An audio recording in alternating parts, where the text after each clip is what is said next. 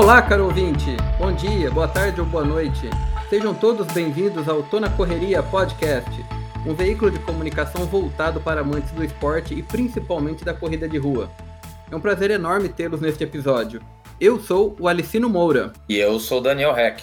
E hoje, neste episódio inaugural desse nosso podcast, trago a vocês um tema bastante interessante. Hoje a nossa conversa vai ser em cima do lindo, mágico e desafiador mundo da corrida. E nós aqui, meros mortais como corredores, vamos falar um pouquinho sobre a história de cada um de nós e como começou essa ideia de correr.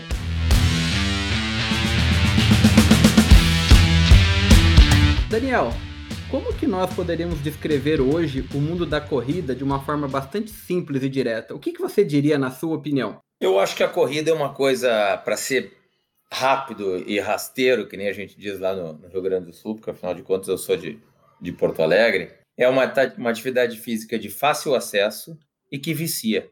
Eu digo que é de fácil acesso porque pô, pode correr em qualquer lugar e, e ela vicia mesmo. Depois que a gente corre um pouquinho, a gente cada vez quer correr mais e mais e vai descobrindo muita coisa com a corrida. Legal, Daniel. É bem interessante esse ponto porque realmente a corrida é de fácil acesso. Mas deixa eu trazer aqui um dado bem interessante que esses dias eu acabei pegando aqui e descobrindo. É, só para a gente ter uma ideia sobre corrida, no começo de 2011, a revista Isto É estimou que a gente tinha aproximadamente 11 milhões de praticantes de corrida no Brasil. É um número bem grande. É, inclusive, ele é até superestimado, né? levando em conta que muitas pessoas que foram contabilizadas nesse número são tanto de corrida e de caminhada. E muitas vezes a caminhada é levada em conta. Ela também é uma caminhada que eles usam como locomoção, trajeto, casa-trabalho. Então, eles acabaram juntando todo mundo ali. Obviamente, acaba não sendo um número exato, mas algumas pessoas estão acreditando que este número varia, na verdade, entre 5 e 11 milhões de pessoas praticantes da corrida de rua. Agora sim, uma coisa que eu acho que talvez a gente não saiba, ou pelo menos eu não sabia, é, um dado interessante. No Brasil, a predominância dos praticantes de corrida de rua ela é toda masculina, ela é mais masculina. Mas aqui nos Estados Unidos, como a gente sabe, eu e você residimos aqui, ela é muito mais feminina. É totalmente inverso. Só que tem um detalhe. Entretanto, essa previsão de que o pessoal acredita que ela hoje é muito mais masculina ou feminina, daqui a dois ou três anos no máximo, capaz de mudar o cenário. Daqui talvez esses três anos ela se torne totalmente mais feminina, inclusive nos dois países. Olha só, né? A mulherada tá dando um couro na gente. Mas enfim, uma coisa é fato, seja aqui no, aí no Brasil ou aqui nos Estados Unidos, ou em qualquer lugar do mundo, a corrida é um esporte que vem crescendo e a gente está vendo isso pelos números. Isso é bem interessante. Falar um pouquinho mais agora sobre o nosso ambiente de corrida e, e, conhecer um pouco a nossa história. Vamos abrir esse mundo da corrida dentro da nossa vida. E aqui eu acho que eu vou deixar o Daniel começar com essa brincadeira e vou perguntar eu para ele. Daniel, fala um pouquinho aí, o que, que te levou a correr, o que te fez praticar corrida de rua? Até porque você, como educador físico, tem aí um leque de opções. Você pode ser, a não ser um professor de corrida um treinador, você também pode trabalhar em outras vertentes. Natação, futebol, academias, enfim, outras tantas. Conta pra gente aí como é que esse mundo da corrida aconteceu contigo. Bom, vamos, vamos lá então. Eu sempre, desde pequeno, eu sempre gostei de, de praticar esporte. Eu não conseguia ficar parado, eu, eu joguei muito futebol, como todo brasileiro, pega aquela coisa e, bom, vamos jogar futebol. Aí, e futebol, andava de bicicleta, aí tu corre para lá, brinca de esconder, brinca de pegar, e, e eu sempre, como eu sou, eu sempre fui alto, então, pô, perna comprida, gostava de correr, todo mundo me chamava, pega, pega, pô, era. Eu sempre, sempre era o último a ser pego, ou era o, o, o primeiro a pegar todo mundo. Então, atividade física sempre teve na minha vida. Aí depois eu terminou o, na adolescência, comecei a fazer atividade física tipo escolinha, nadei um pouco, aí joguei futebol, fiz ginástica olímpica, comecei a inventar um, pouco de tudo e Bom, só me resta fazer educação física, era isso que eu, que eu queria. Antes da educação física, eu tentei fazer engenharia, porque eu sou formado, eu tenho, tenho 50 anos, eu sou formado há bastante tempo, a educação física só foi regulamentada de, bem depois de eu estar formado, então não era uma coisa muito aceitável entre todo mundo educação física. Então eu fiz um pouco de engenharia, que não serviu para nada, porque eu só odiava o curso e isso sempre rodando, não passava em nada, até que uma hora minha mãe aceitou, disse, bom, então vamos para educação física mesmo. Pô, e ali realmente me achei e, e foi muito legal.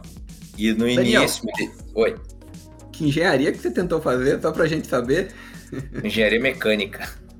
Eita, então continua que depois eu conto a minha. Loucura, loucura. E aí, na faculdade de educação física, pô, me achei realmente, me dediquei, estudei.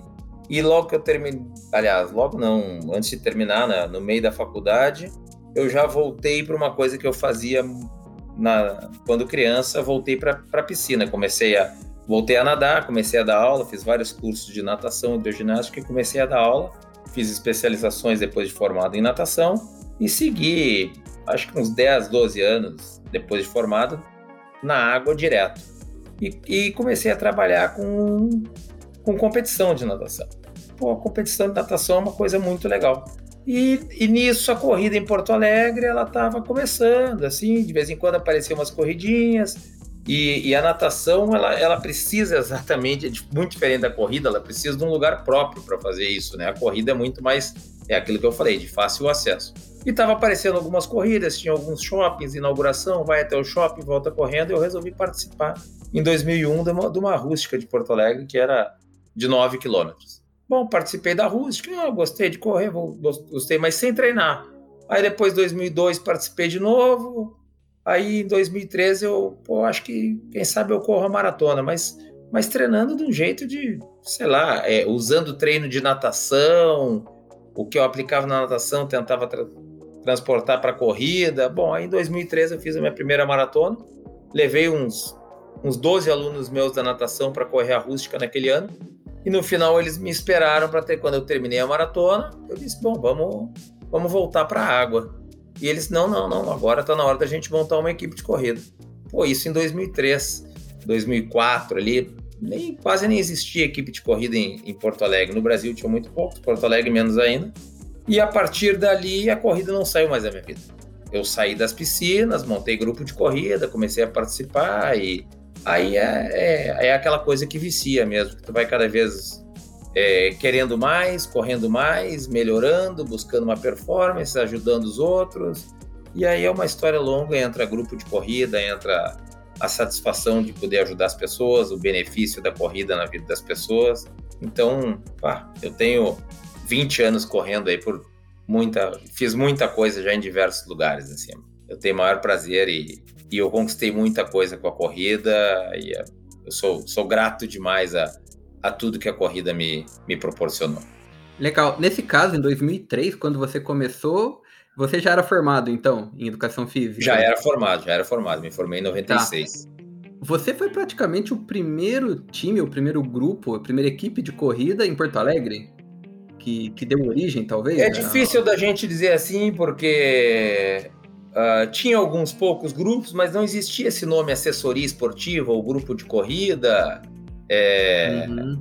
Então é difícil para a gente exatamente ah, quem foi o primeiro, quem... e até porque não tem, a, a, a competição não é essa, não tem, eu não quero ser o primeiro, não quero ser o segundo, mas é uma coisa que eu me lembro na maratona de 2003, eu e mais dois amigos meus de, de Porto Alegre, que eles ainda têm equipe de corrida, tudo, a gente passa a noite acordado no, no, perto da largada da prova com uma barraquinha, puxa, uma barraquinha muito simples assim, porque hoje a estrutura é absurda do, de uma assessoria do grupo de corrida, mas a gente passou a noite acordado, um dormia um pouquinho, acordava meio de vigília, assim, porque não sabia como é que. E era no meio do parque, assim, na época a maratona era no Parcão ainda. Então foi uma coisa bem roots, assim, que, que hoje a gente vê, bah, a gente lembra e, e dá risada de como começou, mas foi muito legal, assim, foi, foi maravilhoso. O, o, o, primeiro passo, eu posso dizer que de Porto Alegre eu, eu era um dos presentes. Assim, eu não era o único, mas um dos pioneiros. Uhum. E foi ali então que originou a equipe Daniel Heck, né? É, é, tá certo o sobrenome, né? Daniel Heck. Daniel Heck, é. É ali, ali saiu a, a equipe Daniel Heck, que depois acabou virando EDR. E a gente tinha um, um slogan que era esporte, vida e, e diversão. Pô, e, e, e com isso a gente conquistou muita gente, foi... Bah, se a gente ficar falando de, de tudo, todos os lugares, todas... A gente, para quem corre, gosta de chamar assim, de umas indiadas, assim, né? Porque tu acorda 5 da manhã para ir correr, pô, é só quem, quem participa de corrida aceita isso. Verdade, só louco entende, né? É Exatamente. É Mas uma loucura é uma muito, muito boa. Verdade. Isso, isso para quem participa realmente entende. É legal essa história, né? Saber como que você começou lá no, nos meados do ano 2000, né? Digamos assim. Mas eu sou engenheiro mecânico, Daniel. Então, é. eu, eu sou formado em engenharia mecânica, né? Ou seja, eu ainda tive, vamos dizer assim, a loucura de terminar esse negócio, né? E até o final.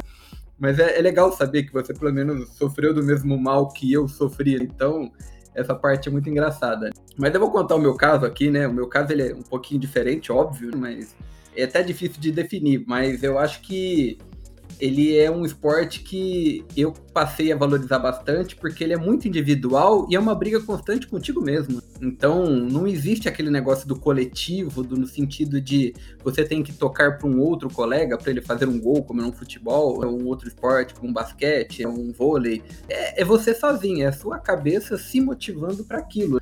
Então, ou seja, você não motiva ali uma outra pessoa, né, que não seja para ele correr com você ou participar com você. Mas você não precisa de montar um time obrigatoriamente, você não tem que agendar dias e horários para treinar com ninguém, você vai sozinho, não precisa de ter muitos materiais para isso. E aí é aquele negócio, a gente coloca um tênis no pé, e da porta de casa em diante a gente já começa a brincadeira. E é óbvio, né? O problema é que com o tempo a gente vai gostando disso e vai incrementando. Aí começa relógio GPS, carbogel, tênis de carbono, óculos de sol.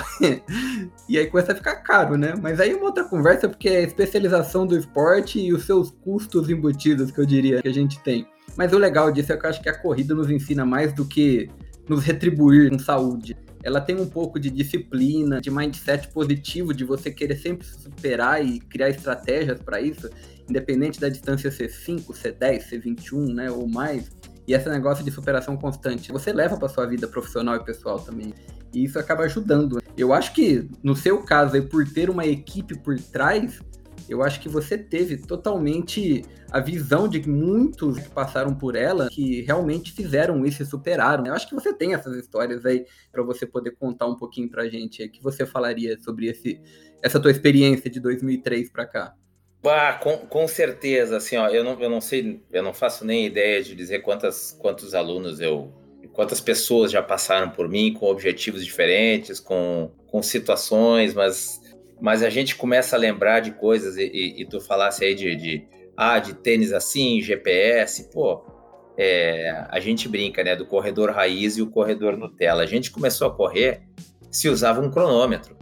Então a gente era, era, cronômetro, não tinha, não tinha nada de GPS. O primeiro GPS que apareceu, nem me lembro quanto, quando, pô, era um, era um, era um negócio gigante que tinha que botar no pulso e todo mundo, ah, como é que vai correr com isso? Pô, era, era, era muito grande. Então a gente corria, depois ia para casa e fazia o trajeto ou de bicicleta com o, com o reloginho da bicicleta, ou então de carro para ver o que, que dava, e era aproximado.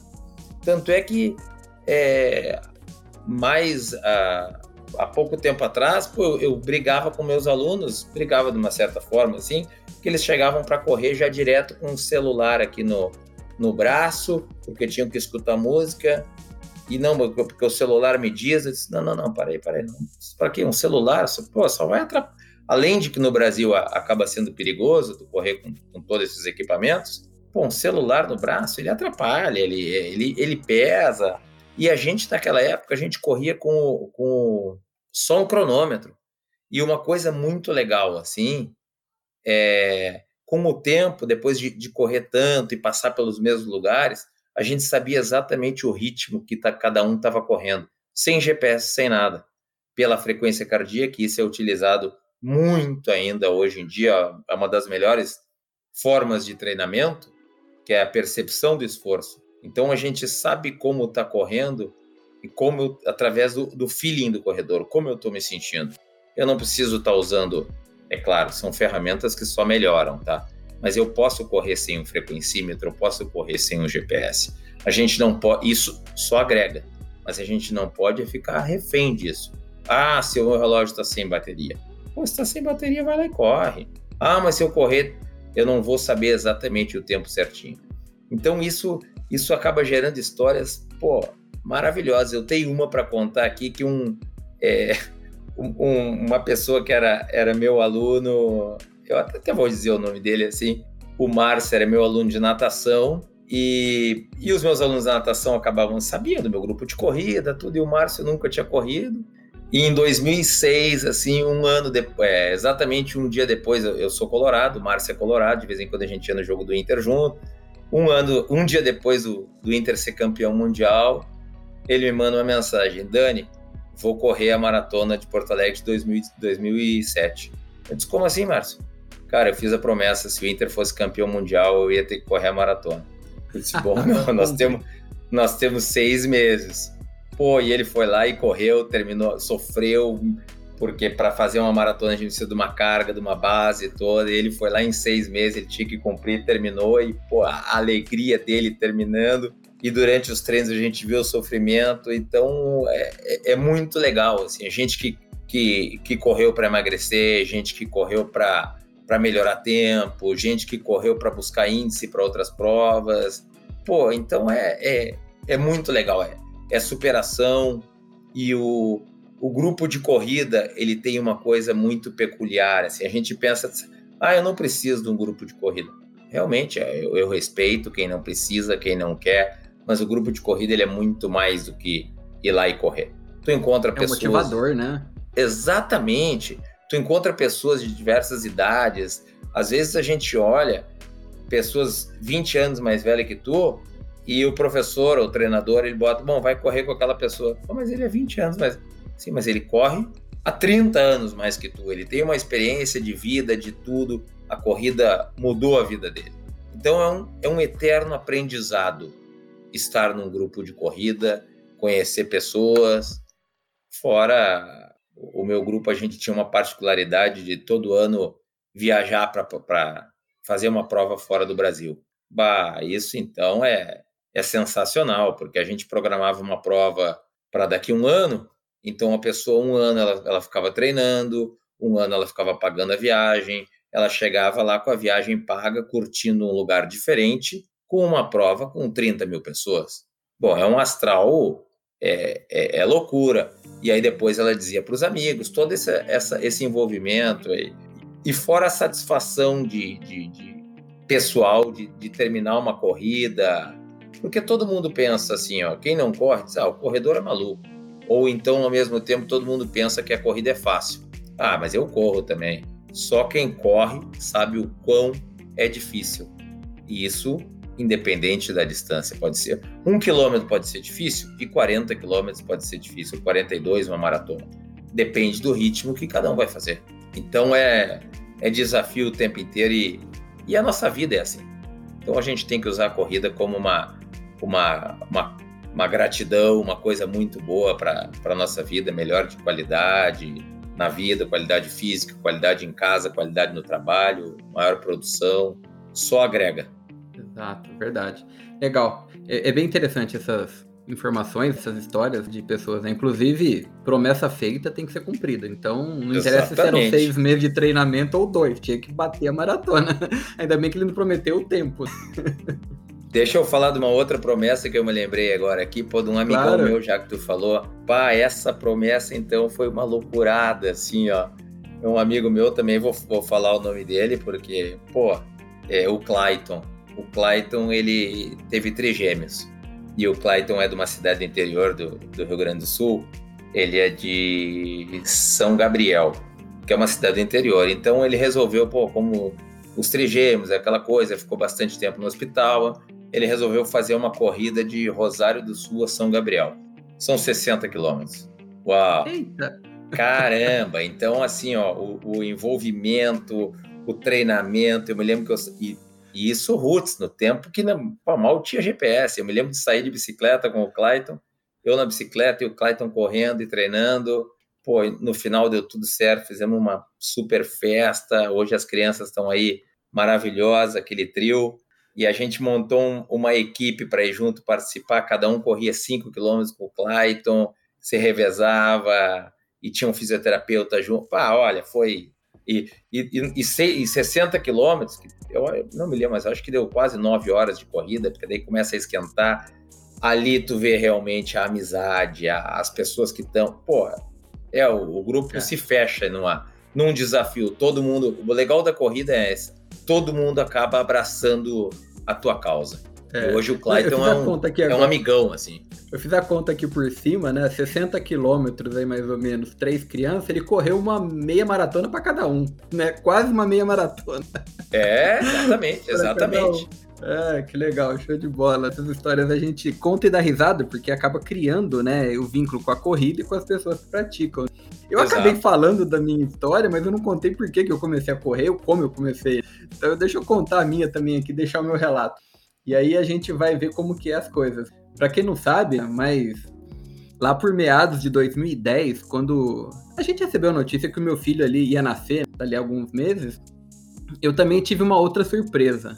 Além de ter um presente de ter um filho, eu também descobri que eu tinha ganhado um outro presente que era que eu era diabético. Olha que coisa bonita, né? Descobri ali com e aí essas coisas vêm com um certo peso nas nossas costas, batem na gente e você fala assim: caramba, meu filho tá nascendo, então eu preciso de ver o meu filho crescer e eu preciso de ter saúde para vê-lo isso, né? E a diabetes a gente sabe que não é uma brincadeira que pode ficar aí na nossa vida né, sem fazer nada, né? Só remédio não resolve. E lógico, eu acho que na verdade foi um presente genético de família, porque família dá todos esses presentes hereditários, diabetes, pressão alta, é o pacote. Um dia eu espero que a minha família me retribua com alguma boa herança, né? Mas até lá eu tô cuidando da doença, foi o que sobrou para mim por enquanto. Mas o médico disse, vai ter que fazer exercício, um dos jeitos para te ajudar um pouquinho. E lógico, começa aquela batelada de exame. Aí vai o gordinho aqui na época, né? Já gordinho. Hoje eu, eu vou dizer que eu tô ex, né? Pelo menos eu não me considero tão gordinho assim. E vai pra academia para variar levanta peso, faz alongamento, aquelas coisas. Isso daí no comecinho até que era legal para mim. Eu até achava legal, comecei a perder um pouco de peso, né? Isso motivou um pouquinho, ajuda de nutricionista, aquelas coisas. Corta isso, não come aquilo, diminui quantidade, coisas que às vezes a gente não conhece o procedimento ou motivo e a gente às vezes fica assim perdido. Só que aquele detalhe, né, Daniel? Depois de uns seis meses na academia, eu já não tava aguentando mais. E eu vou dizer para você que não era questão de fazer exercício. Eu não ligava, eu gostava de fazer exercício.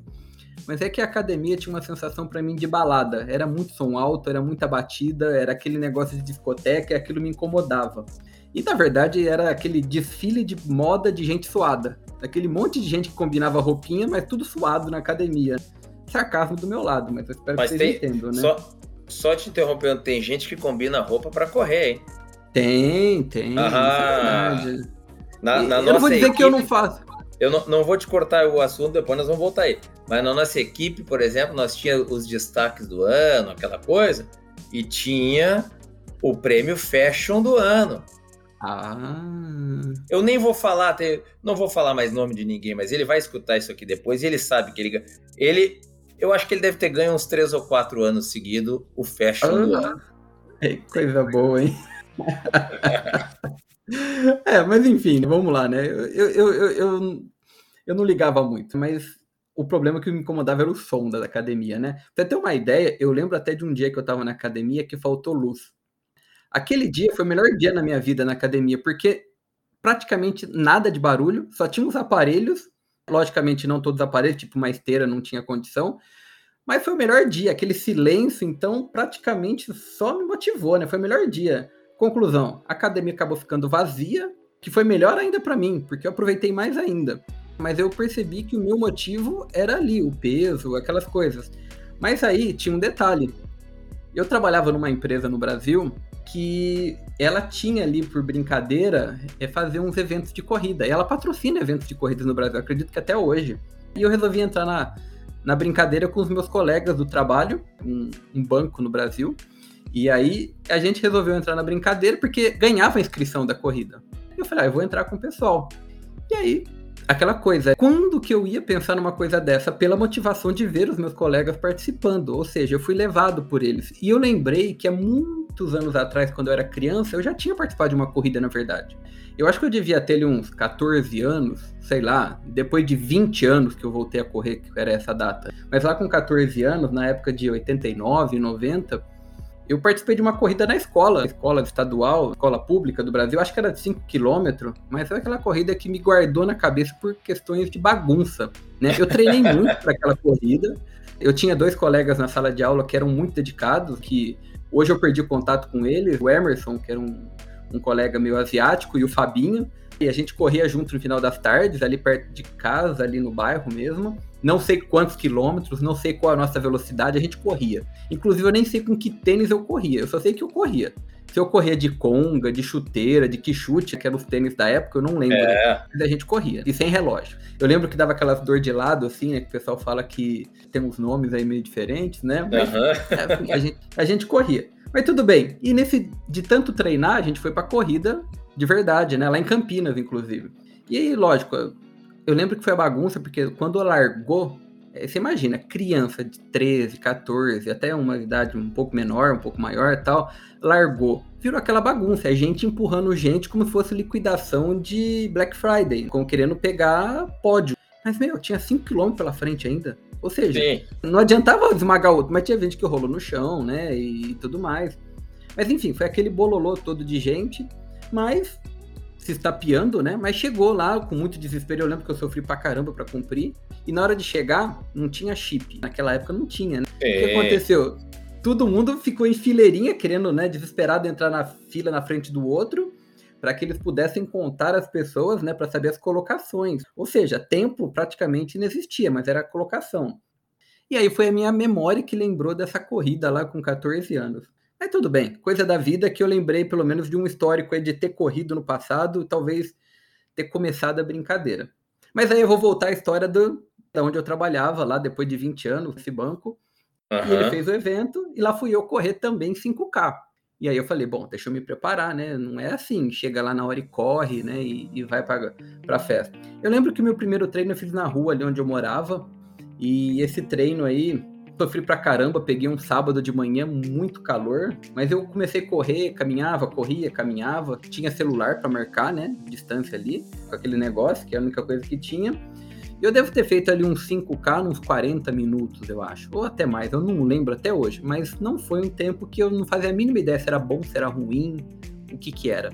Mas eu fiz. Eu lembro que eu fiz um tempo ali que eu gravei na cabeça e falei, ah, agora eu tenho que fazer menos que isso. Eu só lembrava disso. Mas tudo bem. E aí eu descobri que o bichinho da corrida me picou. Então foi onde eu comecei a abrir a brincadeira. E aí logo na sequência fiz essa prova com o pessoal. Eu lembro ali que eu terminei nos seus 37 minutos, acho que foi esse 5K, não lembro. Caminhei pra caramba. Só faltou chorar, pedir ambulância, né? Porque você sabe, né? A gente nunca, de uma prova oficial assim, a gente sofre, não sabe como vai ser. É, Mas beleza. tudo. E a segunda prova eu já quis logo engatar ela, achando que eu tinha condição de participar. Olha só, eu era corajoso. Na verdade, assim, eu era corajoso por desconhecer o perigo, né? Mas eu era uma pessoa que. Audacioso. Queria. Audacioso, boa, boa. E aí, lógico, o que, que tinha na minha frente perto da data? Era a corrida da integração em Campinas. Para quem conhece a corrida da integração de Campinas, né, ela é patrocinada por um jornal, ela é muito famosa, ela tem 10 quilômetros. E aí, poxa, foi o motivo para eu achar alguma coisa. E eu lembro da corrida da integração porque ela era famosa, era noticiada na TV, né? Ela tinha ali, é, vamos dizer assim, destaque na cidade.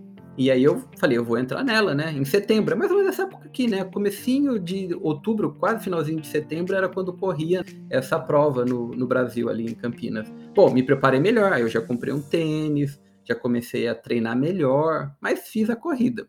Foi a que me guardou na cabeça a experiência. E a experiência de ter tirado fotos, de começar a guardar recordações para isso.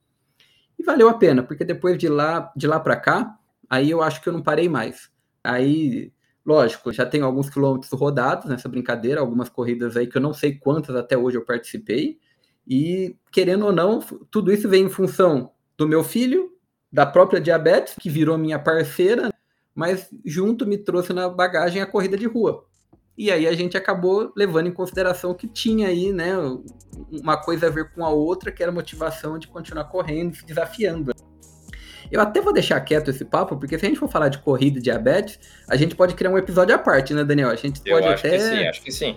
Vale a pena. Vamos anotar isso daí para uma conversa futura, né? Mas eu acho que você também deve ter essas coisas, né? De conhecer pessoas que tiveram um problema de saúde e entraram por isso.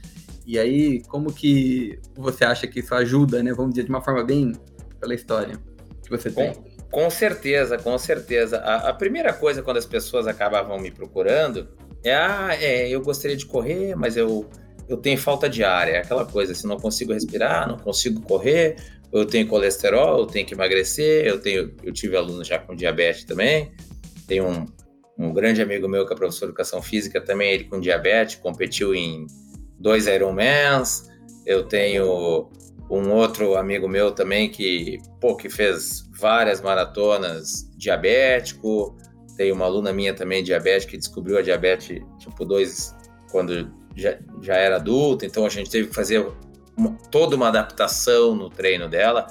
Então é, é aquela coisa, a, a corrida nos ensina muita coisa sobre a vida e, e a gente tenta com isso viver melhor, respeitando o limite de cada um e buscando a melhora de cada um naquele momento.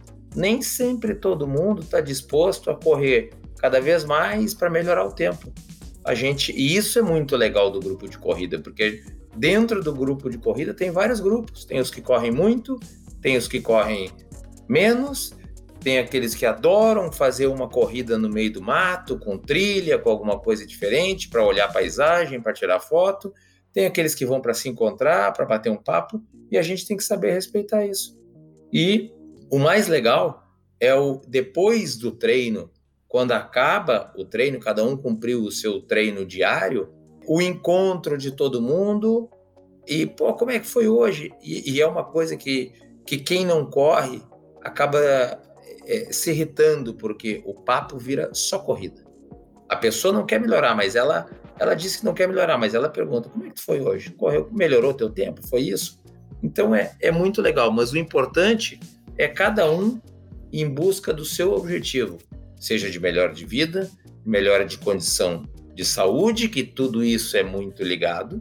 Então a gente e, e trabalhando muito com aquela percepção de esforço para respeitar que duas pessoas exatamente da mesma idade não quer dizer que elas vão fazer exatamente a mesma coisa. As duas têm o mesmo objetivo de correr 10 quilômetros. Cada uma vai correr do seu jeito, cada uma vai, vai chegar da melhor forma do seu jeito. Então é uma estratégia inclusive diferente, né? Exatamente. Nem... Exatamente. Tem aquela tem aquela pessoa que ela gosta de começar uma corrida muito rápida e vai até morrer e depois ela vê como é que termina. Tem aquela pessoa que gosta de fazer a corrida de uma forma progressiva. Tem aquela pessoa que não toma água. Tem aquela pessoa que toma água demais. Tem aquela pessoa que estreia o tênis no, no dia da corrida. Tem aquela pessoa que corre cinco anos com o mesmo tênis. A gente tem que respeitar isso. E, esse, isso é muito legal. Sempre buscando, e, e eu sempre trabalho assim, eu sempre trabalhei com objetivo individual, mas atrás do objetivo individual tem o meu objetivo, que é melhorar o condicionamento de cada um em cima daquilo que tu, que a pessoa pode melhorar. Então, histórias a gente tem. Pá. Verdade, verdade. É bem interessante isso, Daniel. É, eu queria só deixar aqui um ponto que eu acho que é interessante. O que você tem de conhecimento e história na sua vida como corrida, e eu como corredor, né, e, e membro da equipe que você dirige, eu acho que a gente tem uma oportunidade de trocar essa informação e trazer muitas pessoas para perto de nós com essa conversa. Então eu acho legal porque agora dentro desse nosso podcast, isso aqui se chama resenha, né? A pessoa apelidou de resenha. Sim. Então vamos, vamos dizer que chama resenha, né? Mas a gente também está aqui para uma coisa interessante, né? Então, é, que é, a gente pode né, contar a nossa história, compartilhar conhecimento, mostrar um pouco desse mundo da corrida na visão nossa, de, com essa experiência, e até de uma certa forma, dois brasileiros que moram em Austin, né, na capital do Texas, que é o nosso caso, né, nos Estados Unidos, contando nossa história, seja aqui ou seja no Brasil, com tudo que a gente quer. E eu acho que este é o motivo do nosso podcast, né, Daniel? Da gente criar essa nossa ideia de trocar esse bate-papo e lógico, trazer temas diferentes, cada um, tema aqui de uma forma que a gente possa expressar um pouquinho a sua visão técnica né, e, de pessoa pautada dentro do, do, do ambiente né, de educação física nos engrandece muito e as minhas atrapalhadas, um pouquinho da, das conversas nossas aqui, né, leva a isso. Então, o que, que, você acha, Daniel? Vamos começar a fazer com que a gente traga os nossos ouvintes a escutar nossas histórias e os nossos temas aqui dentro? Vamos engajar essa brincadeira com o pessoal? O que, que você acha? Tá dentro aí dessa nossa conversa? Pô, oh, super dentro. Super dentro. É um, é um assunto que eu. Ah, eu sou, na verdade, eu sou apaixonado pela minha profissão e, e, e a corrida eu já falei antes aqui, a corrida transformou a minha vida. É, eu, eu, devo tudo à corrida. Eu, eu, a, a, minha esposa eu conheci na corrida. O meu filho mais velho, eu já levei ele para correr uma meia maratona comigo. É, isso aí é uma coisa espetacular, é, uma satisfação gigantesca. Então, se a gente, se, se for conversar comigo sobre corrida é uma coisa que a gente fica falando horas e horas e histórias, acaba, acaba sendo chato, porque putz, é muita coisa ligada à corrida justamente por isso, porque eu, eu gosto demais desse assunto. Então, realmente, a ideia de fazer esse podcast aí é a gente poder trazer pessoas para que nos escutem, para que nos perguntem, para que possam bater um papo com a gente, e, e, pode ser do Brasil, pode ser dos Estados Unidos, ou quem estiver aqui em Austin pode pode vir aqui e a gente está fazendo um, um, um, um, um trabalho. Sim, sim, uma, coisa em conjunto, né? É, então, só para que a gente entenda, né, esse fechamento aqui da nossa conversa, é, pessoal, né, nossos grandes ouvintes, este daqui é o nosso podcast chamado Tô na Correria Podcast. Ele é destinado a todos os corredores de rua do Brasil e do mundo que falam português, que o objetivo é levar conteúdo em português. A gente vai estar sempre aqui postando novos episódios dos mais diversos temas. O Tô na Correria é uma criação de dois amantes da corrida de rua, antes de mais nada. Tem aqui do meu lado o Daniel e eu.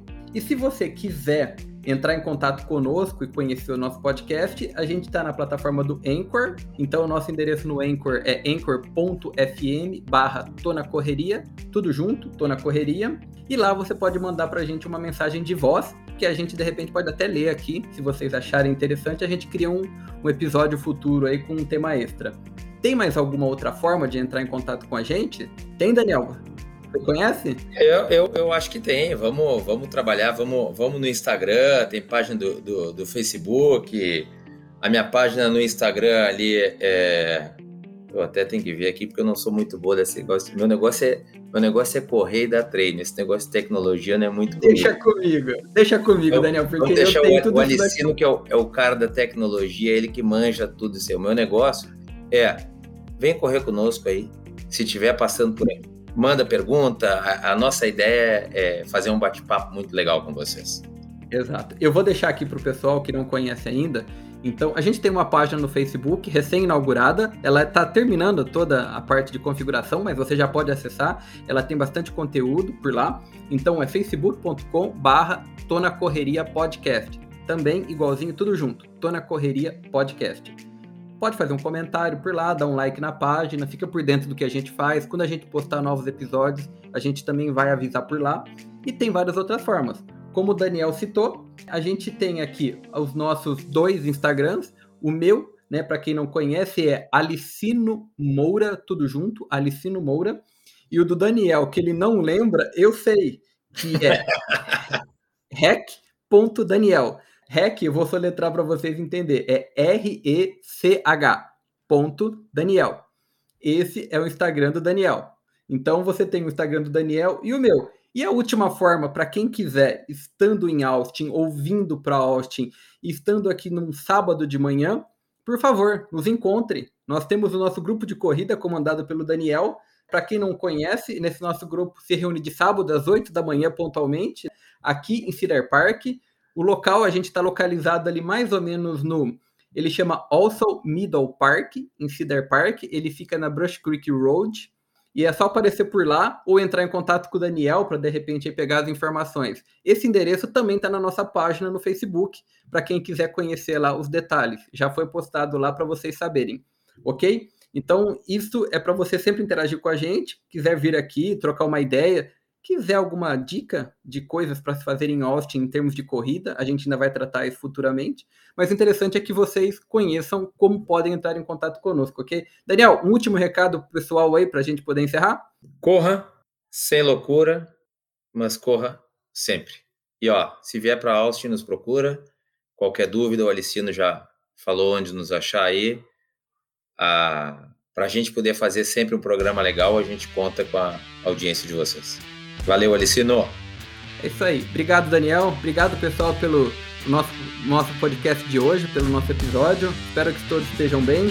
E até o nosso próximo capítulo aí, recheado de mais informações, ok? Um grande abraço a vocês. Nos vemos na próxima. Até mais.